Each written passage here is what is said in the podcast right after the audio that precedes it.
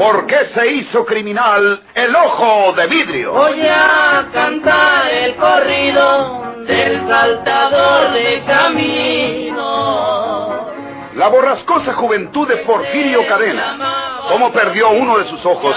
¿Y por qué tuvo que seguir la vida criminal perseguido por sus poderosos enemigos? Una nueva serie campirana del escritor norteño, Don Rosendo Ocaña.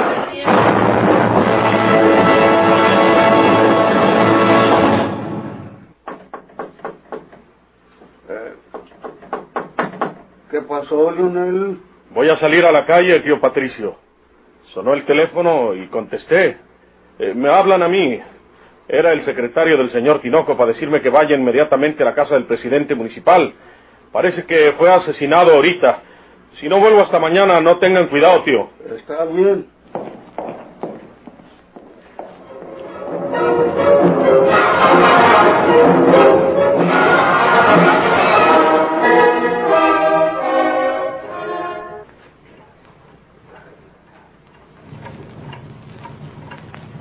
Acababa de llegar.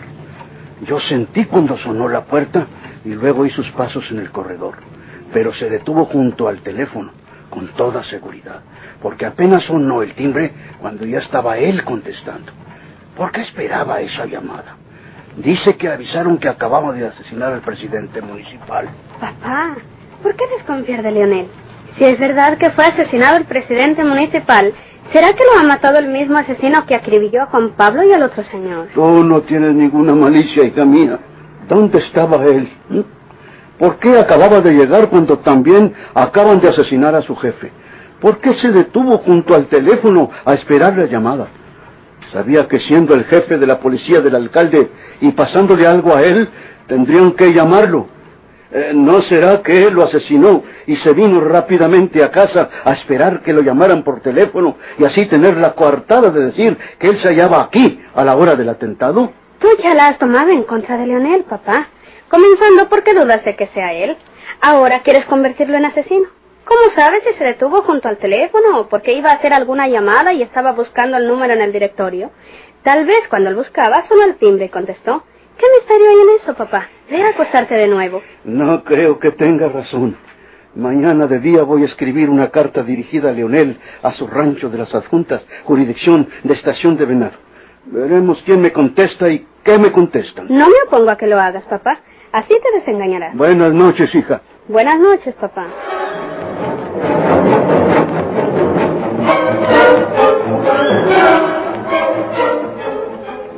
Estábamos aquí, en la sala, discutiendo nuestros asuntos, cuando oímos que se cerró la puerta de la servidumbre. Entonces, Polo fue a ver quién había hecho aquel ruido. Fue cuestión de unos segundos. Dios mío. Escuché varios disparos de arma de fuego.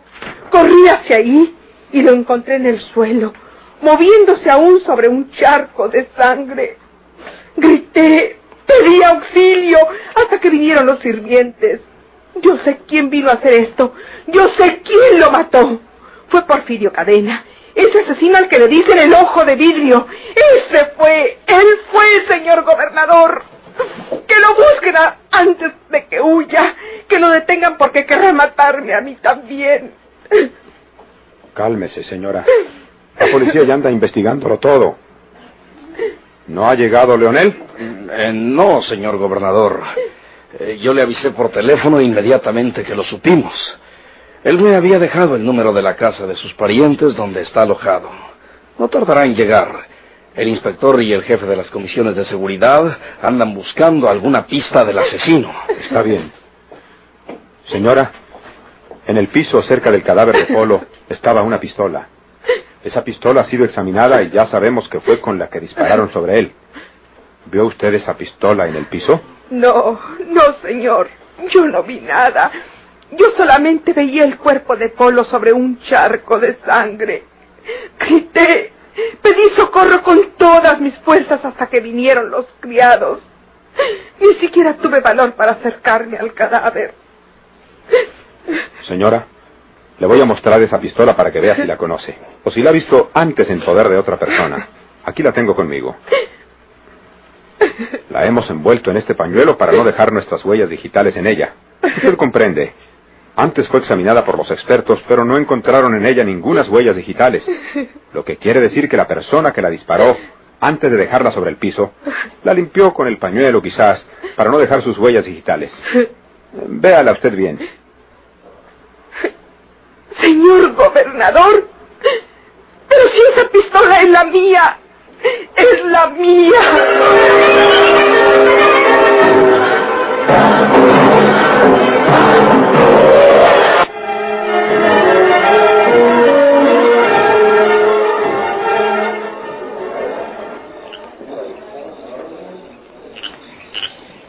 Lo mismo que en la pistola, las huellas digitales deben haber sido borradas de las perillas de la puerta y de la verja del jardín. Déjense de huellas, señores. Déjense de huellas. ¿Para qué quieren huellas? La persona que mató al señor presidente municipal está allá adentro, allá en la misma casa, y no ha salido de ahí. ¿Se refiere usted a la señora Martínez? Seguro. Hay un escandalazo que perjudica hasta al señor gobernador familiarmente. ¿No saben ustedes que el finao dijo que iba para Monterrey, pero que se bajó en la primera estación del norte y allá guardó el tren para México? Mm, no sabemos nada de eso. Pues Ancina es. Y Margarita, la hija del señor gobernador que andaba encaprichada con el jefe Salinas, en paz descanse, al saber que él iba a México, inventó un viaje ella también y se fue a México disque a la casa de una tía. Pero la señora Antonia la olió y luego telefonió al hotel donde su marido le dijo que iba a parar, porque así estaba en el secreto de que el viaje era a México y no a Monterrey. Bueno, pues ya ustedes pueden imaginarse cómo se pondría la señora cuando la que contestó el teléfono del cuarto de su marido fue la misma Margarita. ¿Ella? Sí, señores. Naturalmente, ahora que volvió el señor presidente municipal, la señora no lo iba a recibir con un ramo de flores. Le reclamó, se hicieron de palabras, ella debe haber tenido preparada la pistola, y en un momento de esos en que no se piensa para hacer las cosas, tómala, le dejó ir los balazos. Entonces ella tendrá que confesar. A lo mejor ya se lo confesó al señor gobernador que está con ella adentro. Me acaban de decir que él tiene la pistola con que mataron al finao. Eh, ¿Por qué no la interroga usted, Martínez? Si me lo mandan, tengo que hacerlo. Pero a mí se me hace que la señora le va a decir la verdad al señor gobernador.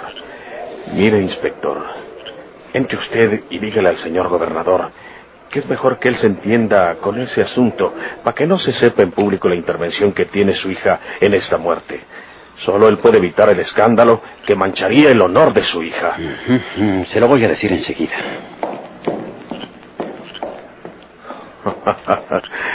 Este quiere quedar bien con el señor gobernador, diciéndole cómo evitar el escándalo que fue que amuele también el honor de su hija. Y yo no quiero que me vea la mujer del finao, porque fue que me reconozca y que se arranque gritando que yo soy Porfirio Cadena, el ojo de vidrio.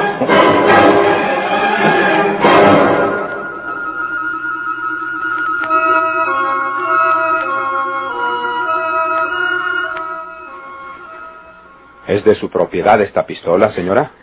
Sí, señor. ¿Dónde la tenía usted? En mi bolso de mano, señor gobernador. ¿Y dónde estaba su bolso de mano? Estaba. es- estaba sobre la mesa que tenemos en la otra pieza.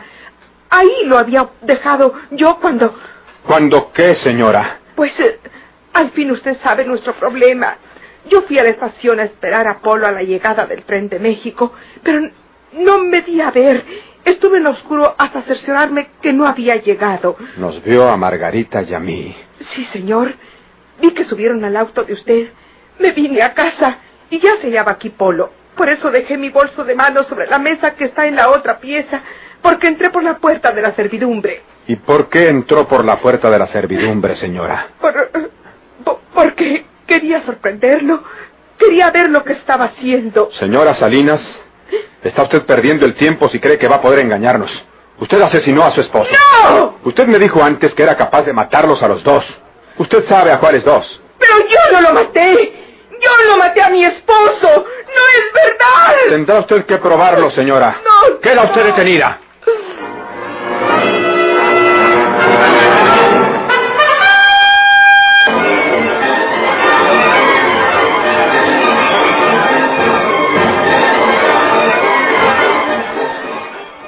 Puede usted pensar tal cosa, señor gobernador? No, no, no. Le estoy contando la verdad. Estábamos aquí discutiendo los dos. Es verdad que yo estaba furiosa en su contra por, por, por mis malditos celos, pero no al grado de quererlo matar. Sin embargo, traía usted una pistola en su bolso de mano. Sí, señor, sí, señor. Pero nunca, ni un solo momento saqué esa pistola de mi bolso. Lo juro, lo juro, lo juro. No le estoy diciendo que entré por la puerta de la servidumbre y que por eso dejé mi bolso en la mesa que hay en la otra habitación. Juro que estábamos aquí hablando cuando sonó la puerta de servicio. Entonces Leopoldo fue a asomarse para saber quién había entrado o salido. En el término de unos segundos escuché varios disparos. Corrí gritándole a Apolo como si presintiera lo que había ocurrido. Y lo encontré ya moribundo, debatiéndose sobre su propia sangre. ¿Cómo iba a presentir lo que había pasado con ese enemigo terrible que tenemos? Ahora querrá asesinarme a mí. Que me protejan, señor gobernador. Que no me dejen sola porque Porfirio Cadena, el ojo de vidrio, vendrá a matarme, así como acaba de matar a mi esposo. ¿Qué pasó con Leonel Martínez? ¿No dije que viniera por ella? Martínez anda tomando unos datos allá afuera, señor gobernador. Eh, dispense que me atreva a decírselo, pero este asunto debe ser llevado discretamente, señor, para que no trascienda el escándalo que puede lastimar a su familia. ¿A mi familia? Sí, señor, a su hija. Vamos evitando el escándalo. ¿Se sabe ese asunto? Eh, muy pocas personas. Pero si esta señora declara todo lo que se relaciona con su hijita y el señor Salinas, lo sabrán los periódicos, no solo los de aquí de San Luis, sino también los de México o los de toda la República. Tienes razón. Procura que no se siga esparciendo esa especie. A la persona que mencione algo de este escándalo, díganle que es mentira. Cállenlo si es necesario. Eh, sí, señor. Eh, llévatela tú. Por lo pronto enciérrala en alguna de las habitaciones de la inspección, mientras pensamos en otra cosa. Que no hable con nadie. Eh, Tendrá que nombrar su abogado. Y a su abogado le contará lo que hubo entre el muerto y la señorita Margarita. Ya veremos qué abogado designa. Llévatela. Sí, señor. Señora, tiene que venir conmigo a la inspección para levantar un acta de su declaración. ¿Me van a poner presa, señor gobernador? Yo no voy a encargarme de investigar este asunto, señora. El juez a que corresponda a su causa tendrá a su cargo este trabajo. Es mentira que ya haya matado a mi esposo. Alguien lo mató con mi pistola. Nada más sencillo que haber sacado el arma de mi bolso que estaba en esa otra habitación y hacerle fuego con ella. Luego el asesino la dejó sobre el piso y borró sus huellas digitales para que me culpasen a mí. No puede su policía discernir eso, señor gobernador. Le repito que yo no soy el encargado de juzgarla. Si se comete esta injusticia conmigo, señor gobernador, yo diré lo que estaba ocurriendo entre mi esposo y yo por la intromisión descarada de su hija Margarita. Llévensela, inspector. Eh, camine, señora. Sí. Vamos. Perdóneme ese desahogo, señor gobernador. Ayúdeme. Dígales que busquen a Porfirio Cadena, el ojo de vidrio. Es mentira que haya muerto en la capital Porfirio Cadena. Porfirio Cadena vive. Y ha sido él. Estoy segura que ha sido él quien asesinó a mi marido. Estoy esperando que me acompañe, señora. ¿Puedo ir por un abrigo a mi alcoba? Sí puede. Acompáñenla a usted y sus agentes, inspector. Eh, sí, señor. Vamos, señora. El problema va a ser evitar el escándalo. Esta mujer mató a su marido por celos. ¿Celos de quién? Van a preguntar sus jueces. Y cuando diga la verdad, el honor de mi hija quedará por los suelos. Y el escándalo político no se hará esperar. ¿Y qué escándalo? Asesinado el presidente municipal por su esposa, rabiosa de celos contra la hija del gobernador. Acérquese, Leonel. Dispense usted que no había venido. Me dijeron que usted me hablaba, pero andábamos atareados mirando unas ruedas en el jardín. Las únicas ruedas que hay son las de la señora. Ella lo mató, pero va a querer defenderse diciendo que la hija de usted, la señorita Margarita, tiene la culpa porque lo andaba enamorando. ¿Usted también sabe eso, Leonel? Pues lo saben algunas personas, señor gobernador, pero es casi seguro que al rato que declare la señora lo va a saber todo San Luis, y quién sabe si todo México. No hay más que una forma para evitar ese escandalazo que a usted no le conviene. Le habla su empleado y su amigo. ¿Cuál es esa forma? Quitar de en medio a esa mujer.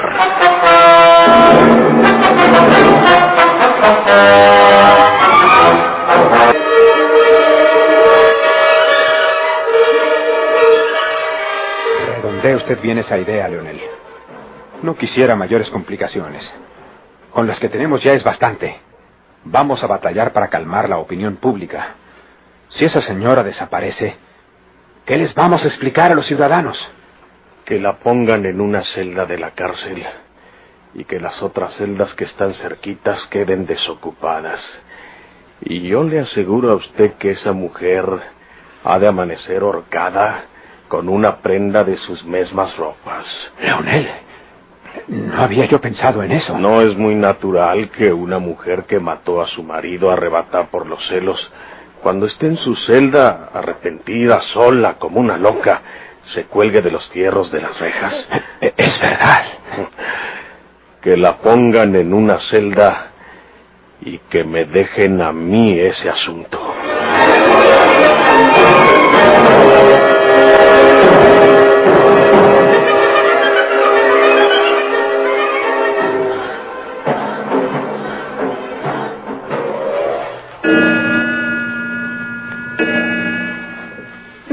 Sacar de aquí, señor. No es justo que a una mujer se le tenga en este sitio tan lóbrego y oscuro. Yo soy inocente. ¿No me va a sacar de aquí? ¿Por qué cerró? ¿Qué quiere de mí? Es policía. ¿Viene a interrogarme? No puedo decir nada hasta mañana, cuando haya designado mi defensor. Pero, ¿quién es usted? ¿Usted es? ¡Usted es Porfirio Cadena! Sí, yo soy Porfirio Cadena. Acuérdese de Juana Tobar, aquella mujer que mataron usted y el otro. ¡Auxilio! ¡Auxilio! ¡Cállese! ¡No! ¡No! ¡Ay!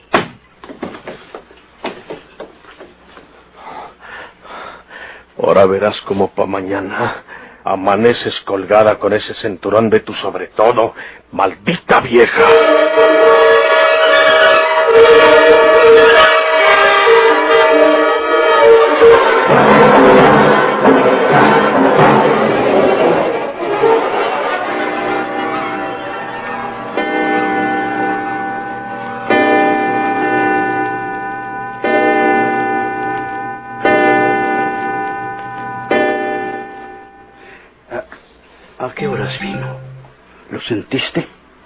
Yo me quedé dormido.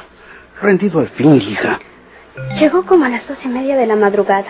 Yo creo que por eso no se ha levantado todavía. Eh, Juanito, Juanito, anda al cuarto de tu tío Leonel y dile que lo estamos esperando para desayunar. A ver si ya se levantó, ¿eh? Sí, abuelito. Hija, anoche escribí la carta dirigida a Leonel Martínez, al rancho de las adjuntas, jurisdicción de Estación Venado. Al rato que se vaya Leonel, voy y la pongo en el buzón de la farmacia a ver qué resulta.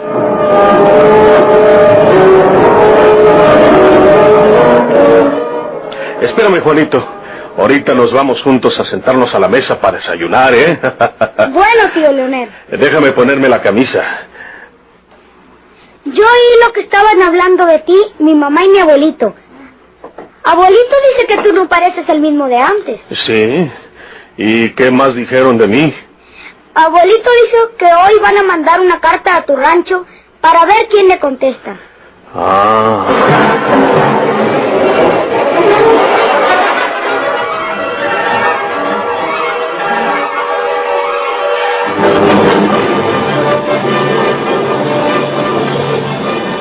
¿Por qué se hizo criminal el ojo de vidrio?